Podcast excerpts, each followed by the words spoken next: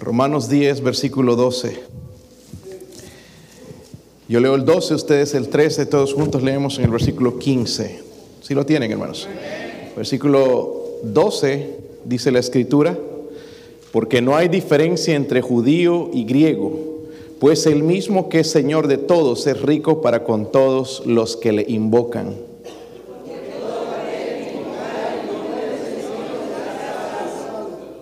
¿Cómo pues invocarán a aquel en el cual no han creído? ¿Cómo creerán en aquel de quien no han oído? ¿Y cómo oirán sin haber quien les predique? Predicarán si no fueren enviados. Como está escrito, cuán hermosos son los pies de los que anuncian la paz, de los que anuncian las buenas nuevas. Padre, podría ayudar a este siervo inútil, Señor, a predicar su palabra, Dios mío, en esta, en esta noche, Dios mío. Ayúdeme a hacer, Señor, bajo su dirección, Dios mío, tocando, Señor, el área donde necesitamos, Señor, trabajar en nuestras vidas. Padre, cámbienos, transfórmenos, Dios mío, ayúdenos a creer estos pasajes, Señor. Fueron inspirados por usted. Nada más, Señor, ayúdenos, por favor, a poner nuestra fe en ellos y practicarlos, Dios mío. Háblenos en esta noche. Quizás hay alguien sin Cristo aquí o alguien que nos escucha, Señor. Ruego, Padre, que el Espíritu Santo traiga la convicción. Por favor, Señor, ayúdenos. Se lo rogamos en el nombre de Jesucristo. Amén. Pueden sentarse, hermanos. Y vamos a hablar de los pies hermosos. ¿Ok? Ah, pero primeramente, hermanos, tengo que darles un poquito del contexto. Miren el capítulo 9 dice el versículo 16, así que no depende del que quiere ni del que corre, sino de quién? De Dios que tiene quién? Misericordia. Vamos a saltar un poquito, hermanos, en los versículos.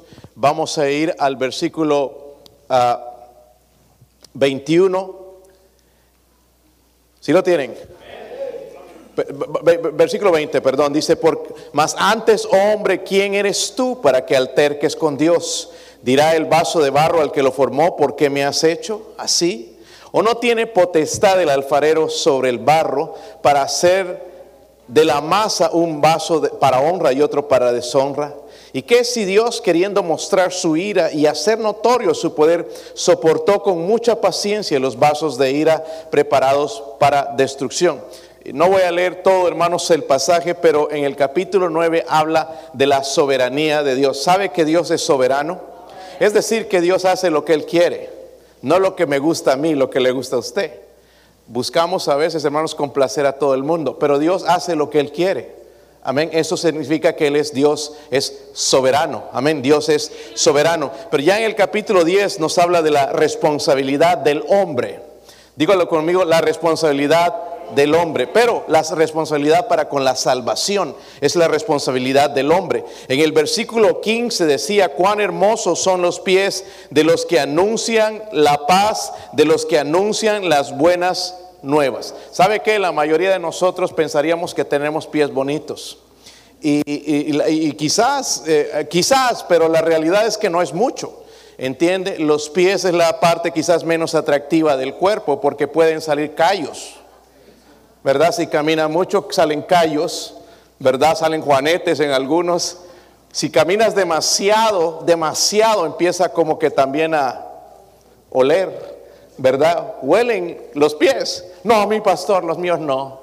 Este, bueno, pues eh, ya usted fue transformado, obviamente, pero los pies, hermanos, saben, en los tiempos de Jesús era la parte que menos la parte más sucia del cuerpo, la parte más desagradable. ¿Por qué? Porque allá usaban las sandalias. No habían botas de cuero de serpiente. No, no habían eh, nada de eso, hermanos, zapatos. Entiende, eran sandalias. Y con las sandalias caminando en el polvo se ensucian los pies. Y caminando, hermanos, con el sudor, eso se va convirtiendo en barro. Entonces, por eso es la costumbre de cada persona que iba a comer a la casa de otro, porque ellos comían sentados y ahí se iban a ver los pies y era desagradable ver y oler eso. Entonces tenían que tener una fuente ahí para lavar los pies. Era parte, ¿verdad?, de la cultura. Por eso lo vemos en la Biblia. Pero los pies, hermanos, no era algo como, ah, era algo como desagradable, era algo sucio. Pero Pablo, hermanos, aquí está citando en el capítulo, eh, versículo 15, está citando Isaías 50 52, 7, donde dice, cuán hermosos son sobre los montes los pies del que trae, alegre, eh, eh, trae alegres nuevas, del que anuncia la paz, del que trae nuevas del bien, del que publica salvación, del que dice a Sión, tu Dios reina. So Isaías le estaba diciendo al pueblo de Israel que estaba cautiverio, exiliado, le está trayendo que va a haber un tiempo donde iban a venir buenas noticias. Y Pablo se convierte en esa en esa persona, hermanos, en el Nuevo Testamento, que iba a proclamar las nuevas buenas de la paz, pero de la salvación de Cristo para librar a la gente, librar del cautiverio del pecado, no de la opresión que tenía Israel, sino del cautiverio del pecado. ¿Cuán hermosos son tus pies? ¿Podrías tener pies hermosos? Pues dice la Biblia, cuán hermosos son los pies. Ay, pastor, los míos yo creo que no tienen arreglo. Es que Dios no los ve de esa manera. ¿Cómo puedes tener pies hermosos? No es ir al chino allá que te haga el... No es manicure, ¿verdad, hermanos? Es el paticure. Qué ignorancia, ¿verdad? Pero no sé. Pero ustedes saben lo que, lo que digo, ¿verdad, hermanas? Sería raro ver al hermano José Mejía ya haciéndose paticure, pero quizás hay hombres que harían algo así. Yo no sé, hermanos, pero Quizás hay algunos así. Miren en Efesios, ¿qué hacer para tener pies hermosos? Efesios 6. Y qué bueno, hermanos, que han tocado el coro, el tema. Brilla en el sitio donde estés. Ok. Versículo 15. Si lo tienen, hermanos.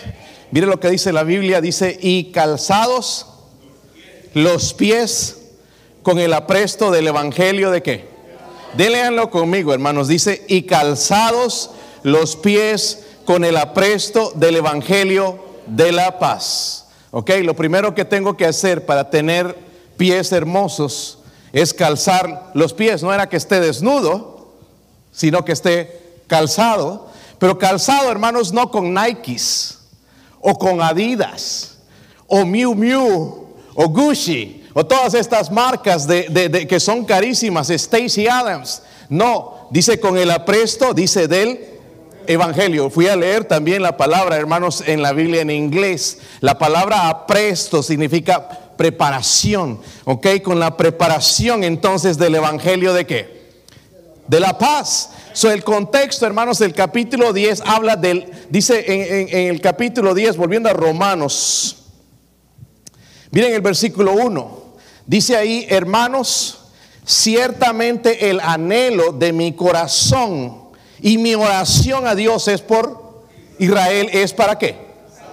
Eh, estamos viendo un poquito del corazón de Pablo, su anhelo, lo que estaba en él. So, en el contexto habla del anhelo, ¿ok? Del anhelo. En otras palabras, él está diciendo, estoy anhelando, estoy queriendo ver la salvación de ustedes, la salvación de mi pueblo Israel, ¿le gustaría ver a su, a su país salvo?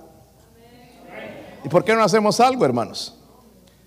La nación de los Estados Unidos llegó a ser una nación cristiana porque aquí se creía esto.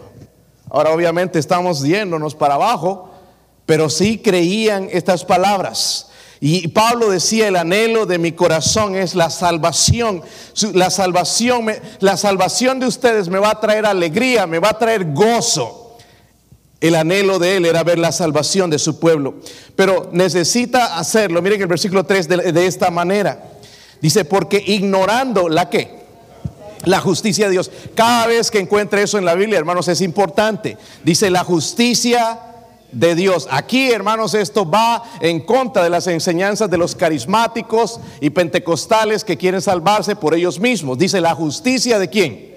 De Dios. La justicia de Dios y procurando establecer, dice, la suya propia, no se han sujetado que a la justicia de Dios. Sobemos, hermanos, entonces, dice, la justicia de quién? Primeramente dice ignorando, y esa palabra ignorando se conecta con la palabra del versículo 2, dice, porque yo les doy testimonio de que tienen que si tienen celo. ¿Y cómo defienden su religión? A veces nos han salido, hermanos, algunos que no te dejan ni hablar, nos tiran la puerta y nos insultan y nos gritan. Tienen celo. Pero dice la Biblia, tienen celo de Dios, pero no conforme a ciencia, o, sea, al conocimiento de las escrituras. So, ellos ignoran por completo el método de Dios, que es por la justicia o la justificación de Dios, es decir, por la gracia. Y esta gente estaba intentando establecer la salvación por sus obras. Y eso es lo que está tratando de explicar. Se querían justificar a base de la ley o de la carne o de sus obras. Y no, no, no, no, él está diciendo que no es a través de eso. Pero Pablo dice, hermanos, si el anhelo es la salvación de Israel. Recuerden que ellos se querían salvar por medio del judaísmo, sus obras, ¿verdad? Y la gente, hermanos, no puede ya llegar a, llegar a Jesús sin la, sin la información correcta. Y nosotros tenemos la información correcta, ¿sabía?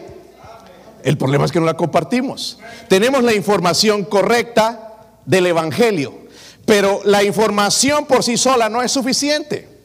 Necesitamos llevarla necesitamos informar. Debe haber una sumisión radical, hermanos, a la justicia de Dios para ser salvo. Voy a ilustrarlo, hermanos, de esta manera. Dice ahí la Biblia, los que quieren establecer su propia justicia, ¿verdad? Cumpliendo la ley. Es, por ejemplo, ¿cuántos saben nadar aquí? Levante su mano. vamos a poner a dos nadadores. Hermano Mejía, tú, ¿qué tal uno? ¿Quién más sabe nadar? Hermana Lupe. Y tiene cara de que sabe nadar. Ya nada más mirando creo que te ganaría. Vamos a suponer que les ponen, hermanos, de nadar desde New York, las costas de New York hasta Londres. Ni siquiera en la bañera por ahí quisieran pues, nadar, pero esa distancia son más de 5 mil millas probablemente, ¿verdad? 6 mil quizás, yo no sé.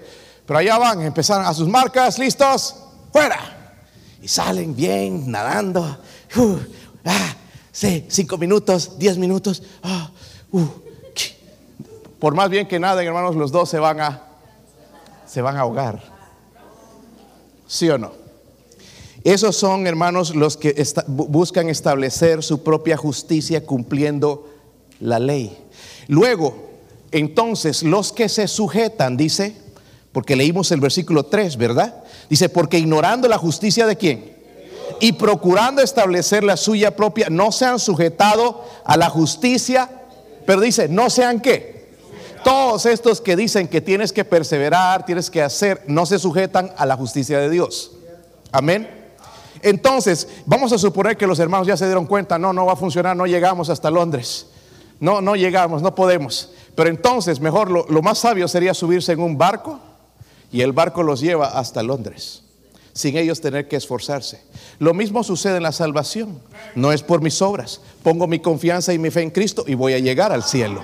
Voy a llegar entonces al cielo. El, Señor me va a llevar al cielo. En, primera de Pedro 3, eh, 18 dice, porque Cristo padeció una sola vez por los y por los pecados, una sola vez. Esto va en contra de la misa. La misa significa el sacrificio de Cristo continuo, pero Dios hizo un sacrificio una vez y es suficiente. Ya no necesitamos sacrificarlo.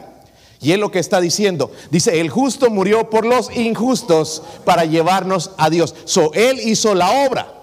Esa es la justicia de Dios. Nosotros no la entendemos, no queremos creerla, pero si yo me sujeto, voy a ser salvo.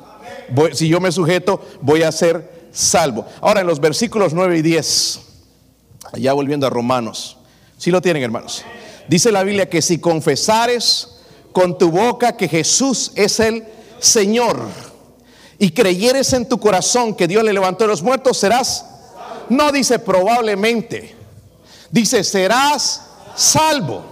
Es que nadie puede saber, no, nadie fuera de la Biblia, pero en la Biblia dice serás salvo.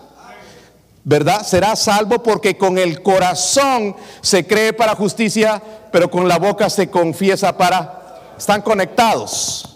Ok, no es nada más, hay profesiones a veces de, fe, pero son boca, pero cuando están conectados con el corazón hay salvación, cuando se sujeta a la ley de Dios. Ahora, la palabra que es importante ahí dice sí, la condición es sí, sí, sí, sí la agarraron, sí, confesares. ¿Sabe lo que significa confesar? Decir lo mismo que la otra persona. Eso es lo que significa confesar, decir lo mismo que el otro. Es más, es estar de acuerdo con lo que dice el otro. Sí, y la condición para ser salvo es si confesares, si estoy de acuerdo con él. No es que no es lógico, ¿cómo es posible que alguien que está que es salvo cayó y se emborrachó y cómo es posible que siga salvo? No, no es sujetarse a la ley de Dios. Dice si confesares con tu boca. So confesar que Jesús es el Cristo, hermano, significa que una persona está de acuerdo con que Jesús es el Salvador. Que no soy yo, no son mis obras, que si muestro o no que soy salvo, que si soy buen cristiano, no, es Cristo. Por eso dice la Biblia, por gracia sois salvos por medio de la fe, esto no de, de vosotros, pues es un don y gloria a Dios por eso, hermanos. Porque si perderíamos la salvación, aquí la perdimos ya hoy. Malos pensamientos. Y lo interesante de esta gente es que solo algunos pecados lo hacen perder. Porque la Biblia habla de que la mentira es un pecado que condena al infierno. Los mentirosos, dice, tendrán su parte en el lago que arde con fuego y azufre. imagínense si la salvación se pierde. Condenados, ¿verdad? Pero gloria a Dios es por la justicia. Y nosotros nos hemos sujetado a la justicia de Dios. Los que no se sujetan no son salvos. Pueden ser buenos religiosos, pero no se sujetan a la ley de Dios. Dice la palabra, si confesares con tu boca que Jesús es Él, diga conmigo esa palabra, Él. Esa es la palabra griega curios. La palabra griega curios, hermanos, solamente se usa para Dios. Y los testigos de sin Jehová no creen que Jesús es Dios. Pero dice, si confesares con tu boca que Jesús es Él, es Dios. ¿Está conmigo? Yo tengo que creerlo, tengo que estar de acuerdo. Es que no es lógico, no importa sus pensamientos, sus caminos son más altos que los míos. Yo no puedo entender a Dios. Tengo que creer a Dios. Amén. Es que ¿cómo me explica, pastor, lo de la Trinidad? Mire, es un misterio. Lo único que te puedo decir y quizás comparar un poquito es tu persona. Tú tienes tres partes. Cuerpo, alma y espíritu. ¿Es casualidad? Quizás mostrando lo que es Dios. Y dice que nosotros fuimos creados a su imagen y a su semejanza. Tu cuerpo no es tu alma, tu alma no es tu espíritu, pero tu alma y tu espíritu y tu cuerpo eres tú. Amén. Es usando un poquito nada más de analogía, pero en realidad si Dios lo dice, yo le creo Él. entonces, ¿qué tengo que hacer primeramente, hermanos, para tener los pies hermosos? Primero, calzar los pies. Pero no, ya les dije, no con un zapato especial, sino con el Evangelio. es, decir, hermano, estar dispuesto, porque en realidad estamos hablando de los pies, pero los pies que van a llevar buenas noticias a la gente. Y es lo que necesita este mundo, hermanos. Estaba viendo entre las, uh, y no quiero asustarles, pero les quiero asustar al mismo tiempo. El presidente de Rusia es medio loco, le patina el coco, igual que el de nosotros aquí, que no sé cuál está más loco. Ambos son criminales, tristemente. Uno abiertamente, otro escondido, matando bebés, ¿verdad?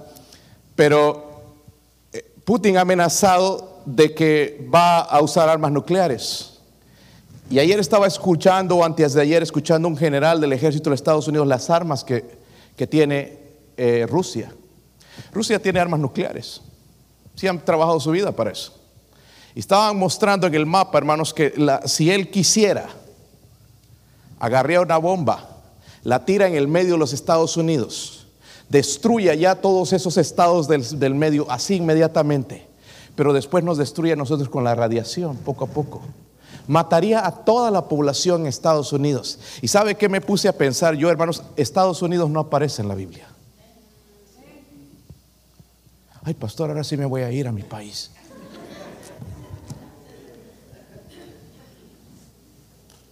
Quédate en el sitio donde estés, donde el Señor te quiere. Si quiere reventarnos de un bombazo del Señor, hermanos, que lo haga. Si vas a ir a otro lado, ve como misionero, llevar el Evangelio, las buenas nuevas de ese lugar. Amén. Pero no para protegerte, porque quizás allá es donde te toca, ¿verdad? Hermanos, somos tan prontos, susceptibles a la muerte. Cualquier momento podría suceder. Y nosotros estamos jactándonos del día de mañana, que otro día, que después nuestros años están pasando, nos estamos envejeciendo y no estamos haciendo absolutamente nada para el Señor. Absolutamente nada para el Señor. Todo lo que estamos haciendo, hermanos, va a tener el nombre de la tierra. Todo lo que logramos en esta tierra, pero nada para el Señor. Debemos calzarnos del Evangelio. Mire, yo le, ahorita en estos momentos le expliqué el Evangelio. Use esos versículos para testificar. La justicia de Dios, no, pero es que la salvación, ¿cómo tú vas a ser salvo? usa estos versículos. Y lea bien Romanos, hermanos, con el libro de Romanos puedes guiar a una persona a Cristo. Con Juan 3:16 puedes guiar a una persona a Cristo. Con el libro de Isaías puedes guiar a una persona a Cristo. Nada más, hermanos, lo que pasa es que no ponemos en práctica. ¿Se les ha oxidado algo a veces? Sí, el, el carro cuando, por ejemplo, se para varios días y está lloviendo, los frenos se oxidan y empiezan a sonar hasta que ya empieza otra vez a, ¿verdad? A hacer la fricción y todo. Y eh, a veces tenemos cosas afuera, hermanos de la casa. Eh, mis hijos dejan sus bicicletas y ¿sabe qué? Se empiezan a oxidar. Después la quieren manejar medio duro. Y nosotros así nos ponemos. Ah, ah, no puedo porque estoy duro, ¿verdad? No está fuera de práctica. Y es algo que necesitamos practicar, hermanos, calzarnos los pies con el Evangelio de la paz. Número dos, miren, ahí en Romanos, nos vamos a quedar en Romanos, versículo 15. Si están aquí, hermanos, ¿verdad? ¿Y cómo predicarán si no fueren enviados? Como está escrito, cuán hermosos son los pies de los que anuncian la paz, de los que anuncian las buenas. So, primeramente, si quiero pies hermosos, delante de Dios, porque aquí nos sacamos zapatos, hermano. Uy, qué feos pies. Verlos desde los ojos humanos. Pero para Dios, desde ver desde los ojos de Dios, hermanos, primeramente es calzarme con el Evangelio, que me interese compartir ese Evangelio, que esté cargado como, como Pablo, que el anhelo por mi gente hispana es que sean salvos, no que vengan y consigan trabajos, hermanos, eso es bueno. Pero lo mejor, hermanos, y por qué están entrando es para que sean salvos miren, nos van a quitar los trabajos aquí. Y después que van a hacer, ay, los odio, que se vayan. Es su salvación de sus almas. Eh, las personas que guiaron ayer, hermanos, a Cristo fueron cuatro nicaragüenses. Creo que es los primeros nicaragüenses que encontramos. Hay venezolanos, hay, hay, de todo lado. Que chapines, ya, esto es ya Chapilandia, ¿verdad? Ya no es, ya, ya casi ya no es Loudon, ¿verdad? Así que hay tanto, hermano, está viniendo aquí, ya casi ya no tengo aquí que misionero, está viniendo aquí la gente. Es más, voy a poner un letrero afuera, como puso el pastor Walls en Mount Pisgah. Cuando va saliendo de la iglesia, dice, estás entrando al campo misionero. Porque algunos piensan que es, Enoch es misionero, pero usted es un misionero y yo soy un misionero. El problema es que estamos haciendo el trabajo mal.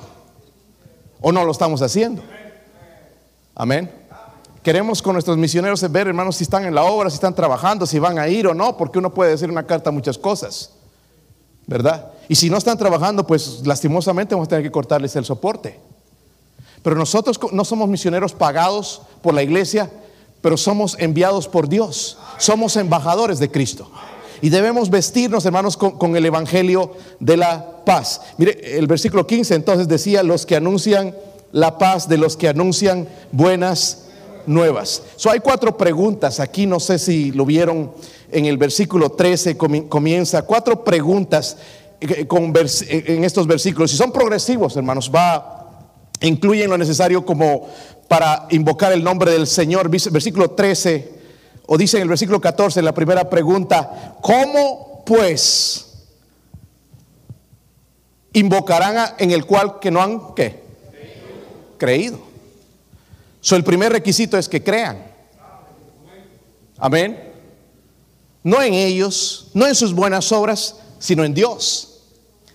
Pero hay otra pregunta, como dije, son progresivas. Y dice, ¿y cómo creerán en aquel de quien no han que? Pero no pueden creer, hermanos, en el Señor si no oyen, si no saben. Nosotros, hermanos, aquí tenemos la oportunidad de escuchar el Evangelio. Todo el tiempo. Vivimos, hermanos, en lo que se llama en los Estados Unidos la faja del Evangelio, que se está desapareciendo. Era desde el norte, ¿verdad? Llegaba hasta Florida.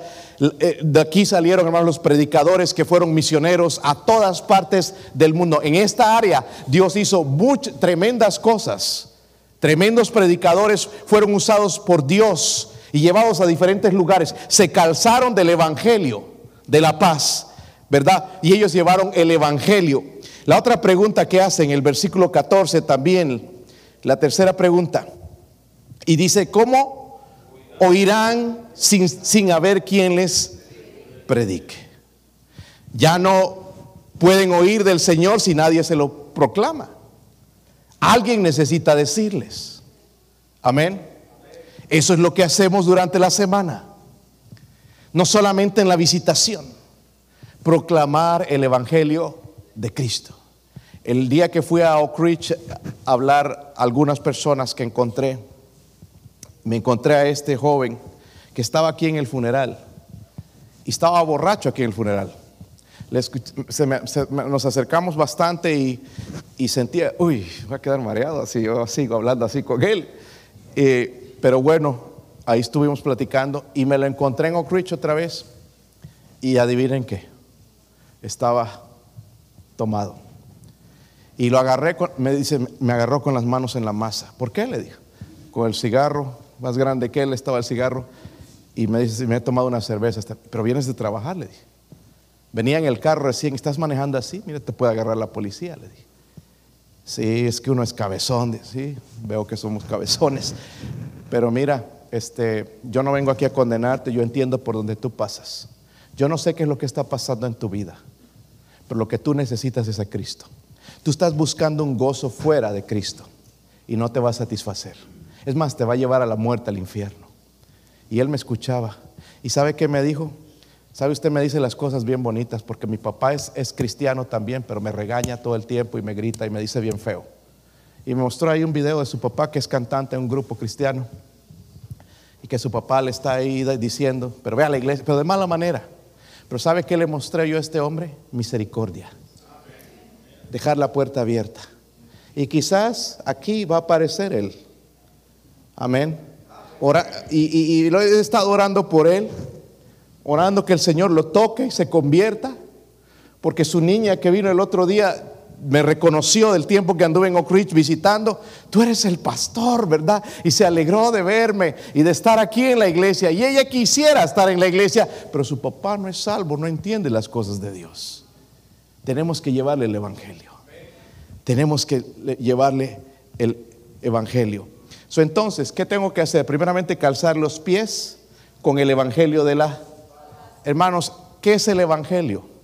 Buenas nuevas.